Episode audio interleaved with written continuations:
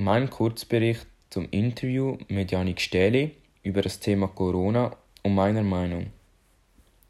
Das Interview mit Janik Stähli ist sehr gut gelaufen.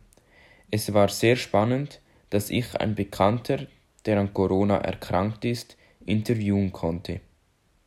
Mich überraschte jedoch, dass diese Krankheit in so jungen Jahren solche Symptome auswirken kann.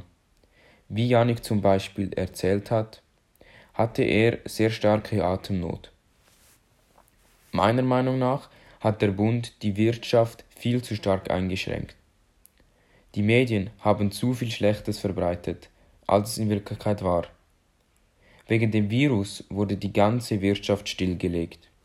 Geschäfte, Büros mussten Kurzarbeit anmelden. Ob das der richtige Weg war, bin ich mir nicht sicher. Mein Kurzbericht zum Thema Corona.